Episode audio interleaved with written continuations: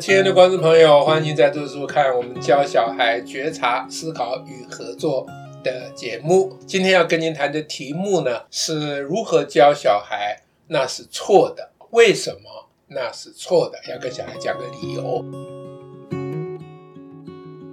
第一点呢，先跟大家讲说，以下的说法都是错的。我现在不是说小孩错了，我是说。如果我们大人用以下的说法，那是错。那些错的说法包括着：你这样做的话，妈妈会不喜欢你了；你这样做的话，老师会给你扣分哦；你如果这样做，警察会把你抓去哦；你如果这样做，别人会讨厌你哦。就种种种种，这些说法都是错的的原因，是因为这些说法都没有说那件事情为什么是错的。他讲的是，你如果做那件错的事情，外界会给你什么评价，给你什么压力，什么之类。他并没有去解释那件事情为什么是错的。所以第一点呢，好，我们教小孩为什么那是错的的时候呢，要避免刚才那种诉诸外在压力或外在评价，那也可以说诉诸羞耻感，这个都是不好的。所以你这样做很丢脸哦，这样人家会笑你哦。这个都是非常非常的不好，这是第一点。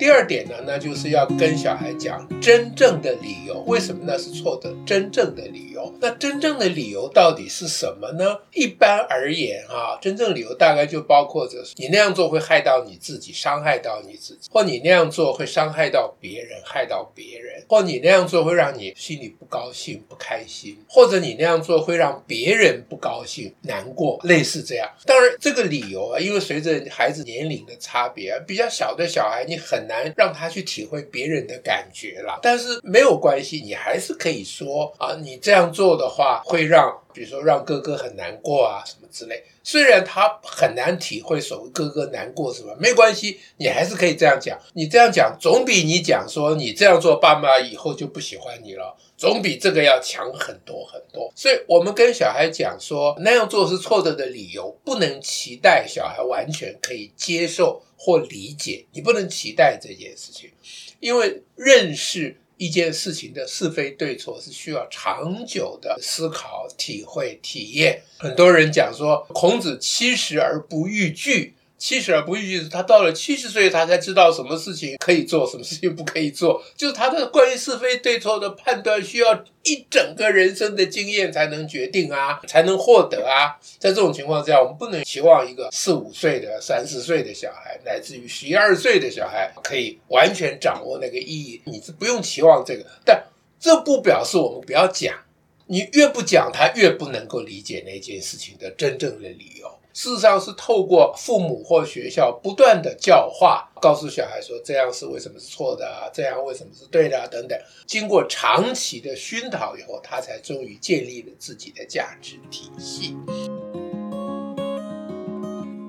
那为什么要这样做呢？下面就跟大家讲第三点啊。其实东方文化有一个特征啊，它就是很容易诉诸外在的这个压力或外在的赏罚。而会忽略内在的判断，那这种方式的教养啊，其实是违反道德伦理学的。因为一个人的道德和伦理，其实是要决定于他自己的判断才算数了。他如果是怕警察抓到才不敢闯红灯，这表示他对于闯红灯这件事情其实是没有道德或价值判断的。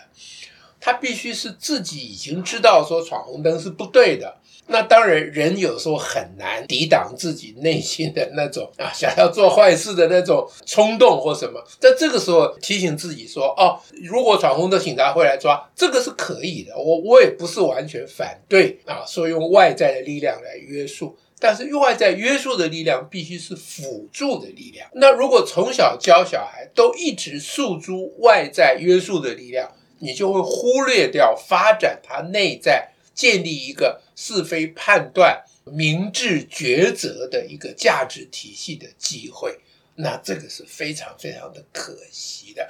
中华文化、东方文化在这一点上吃亏很大。日本人曾经讲过，说东方文化只重视耻感、羞耻的耻哈，不重视罪感、罪恶的罪。就是说，东方人呢心里只觉得说怕人家嘲笑。怕做这个事情羞耻，因为我们从小就受到这个啊羞耻的教育，但是我们没有建立罪恶感，就是这件事情是错的。为什么是错的？这个东方文化比较没有。当然了，西方文化的罪恶感的教育啊，也有其他的问题在，那个就不是今天的主题，我们就另外谈。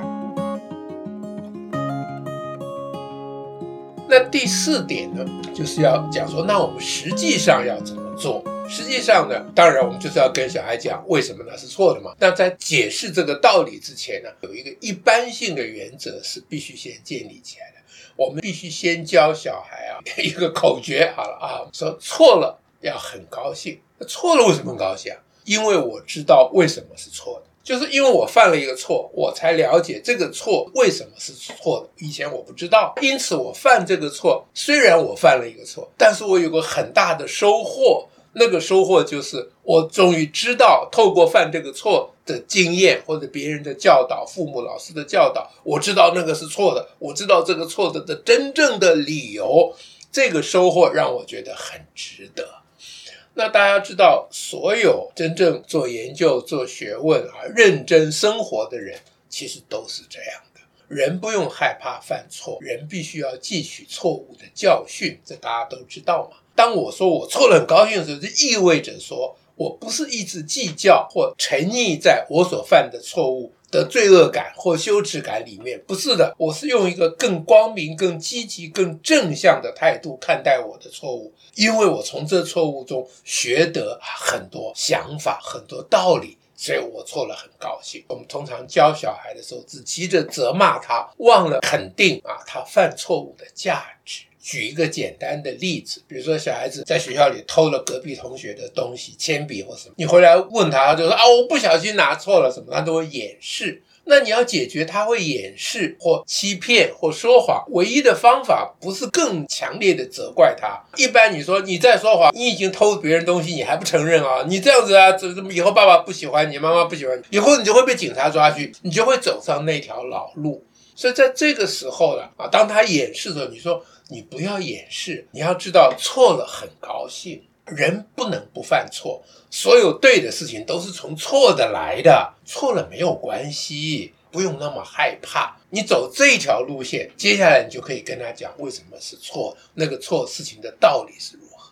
比如说拿人家东西到底是怎么错了呢？那个道理你就看小孩年龄了，小孩年纪比较大一点，你可以讲一下私有财产权，就是说这个东西是属于我的，你就不能拿去啊什么？你要拿去要得到我的啊允许，或者是要拿东西来交换。小孩如果比较大的，你可以讲这些这些现代社会的一些基本的法则。那比较小的时候，你就说你把同学铅笔拿回来，你没跟他讲，他回去找不到铅笔，他好急哦啊！他说铅笔怎么会不见了呢？会害他很难过。这不是你原来的意思吧？你不是要害他很难过吧？他说：“当然不是啊，你也不是 不小心拿了，呃，我我就是不小心拿错了。你是很喜欢那支铅笔，你没有，他有，你想把它拿过来变成自己的，对吧？啊，是。他说，可是这样会让别人很难过，而且这样你也不会高兴的，因为那终究不是你的笔呀。你这样讲一讲，其实也没有讲多深的道理。那大概呢？”小孩总觉得你是在认真跟他讨论一个问题。啊，你在跟他谈论一个事情的内涵跟道理，而不是威胁恐吓他。说你偷别人东西被老师知道的话，你就完蛋了，把老师拖下水。你偷别人东西，你被警察抓去，把警察拖下水。警察